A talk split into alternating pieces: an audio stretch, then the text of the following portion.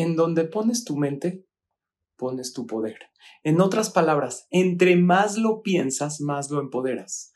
Imagínate lo que significa esto en relación al tema de la preocupación. Entre más nos preocupamos de algo que no queremos que ocurra, más lo atraemos a nuestras vidas.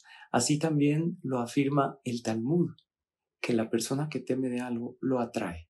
Es momento de aprender a desaprender, porque esto lo aprendimos en algún momento de nuestras vidas. En algún momento de la vida empezamos a enfocarnos en los miedos, en lo que no tenemos, en lo que creemos que va a ocurrir y no queremos que suceda. ¿Por qué mejor no piensas en lo que sí quieres que ocurra? En lo que sí quieres en tu vida.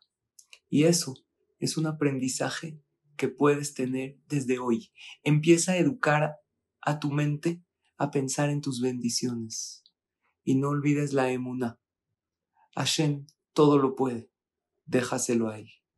De tu pensamiento depende la alegría. La palabra besimha con alegría se escribe igual que la palabra machshava. ¿Qué piensas? Decídelo bien, porque eso tendrás en tu vida.